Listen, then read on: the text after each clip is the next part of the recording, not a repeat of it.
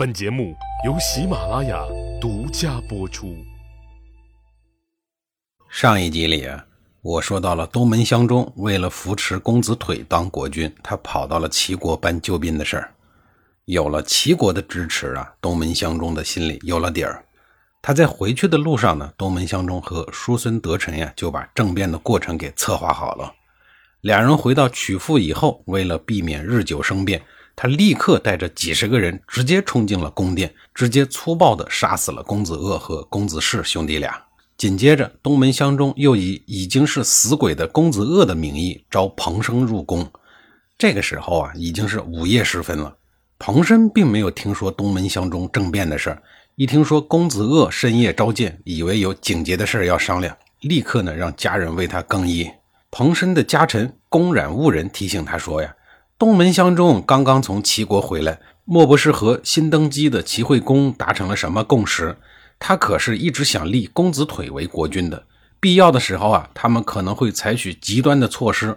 现在东门相中刚一回来，公子鄂就深夜召见您，这里边恐怕没那么简单吧？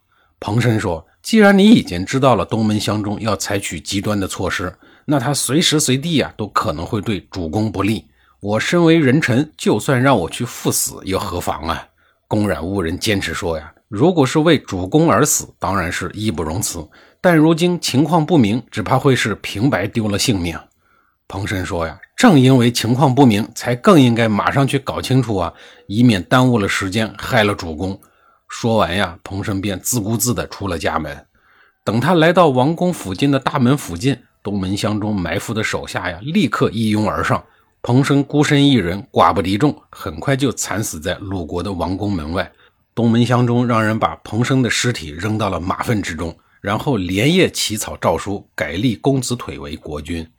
第二天，鲁国上下都知道了东门相中发动了政变，但因为东门相中控制着政权，叔孙得臣控制着兵权，外面又有齐国作为外援，群臣们自知不是东门相中的对手，只好承认了既定事实。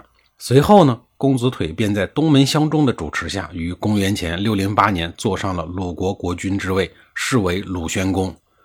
公冉误人为了防止彭生一家被灭门，便带着彭生的族人离开了鲁国，跑到了蔡国去寻求政治避难。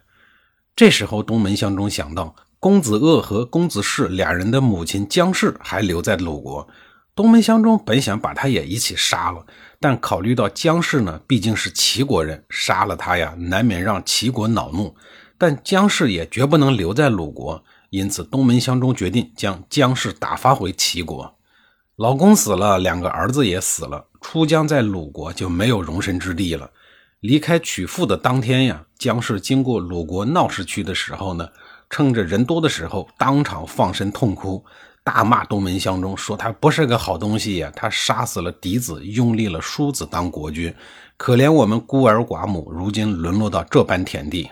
闹市上听到的人呀，都很同情他，陪着他一起哭。人们因为同情他的不幸遭遇啊，所以叫他哀姜。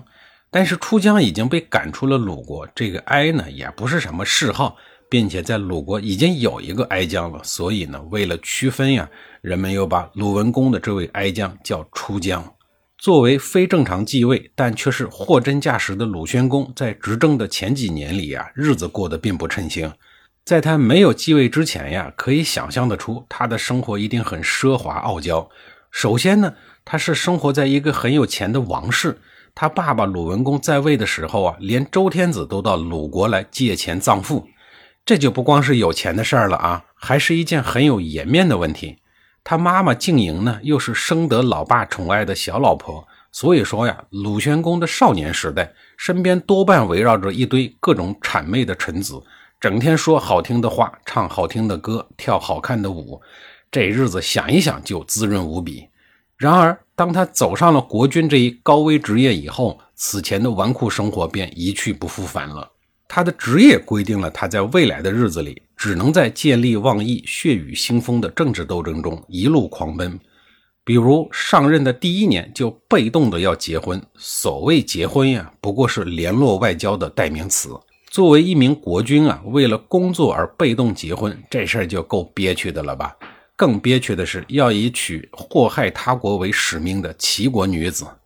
都说事不过三呀，咱们先说一说这三个例子。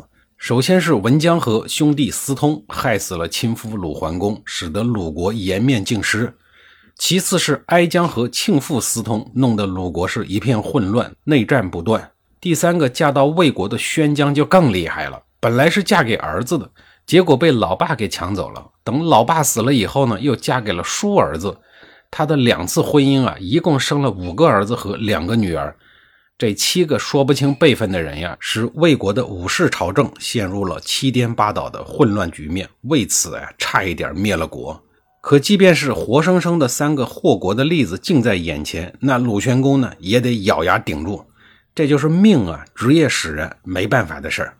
鲁宣公上任就娶老婆，是鲁国历史上绝无仅有的案例。因为他爸爸刚死，尸骨未寒，怎么能娶妻呢？中国古代官员呀，有一个很严酷的规定，那就是所谓的守孝三年。这在现代人来看呀，是难以想象的。因为在现在啊，就算父母和孩子有血亲，但是守孝三年呢，也很困难。但是在古代呀，这是非常合情理的事儿。为什么呀？因为古代的血亲关系啊，和现在呢是没法比的。古代的父母和孩子几乎是一直生活在一起的，这就是孝道为什么能在古代的中国那么受推崇。而鲁宣公在父亲刚死的情况下就办喜事，这是非常不符合礼仪的。但是没办法呀，婚姻要为政治服务。当年夏天，东门襄中就去齐国帮鲁宣公娶回了一名齐国公主，也就是穆姜。本身鲁宣公的继位就得到了齐惠公的支持，现在又娶了齐国的公主，齐鲁两国关系开始回暖。同年，鲁国的正卿三桓之一的季文子准备了丰厚的礼物，又去了一趟齐国，请求与齐国结盟。齐惠公自然很高兴啊，于是双方国君决定在平州会盟，也就是今天的山东莱芜的境内。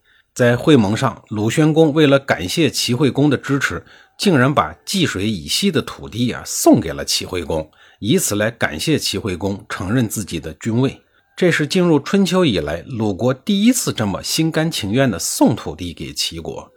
济水以西的土地是哪儿来的？大家还记得吧？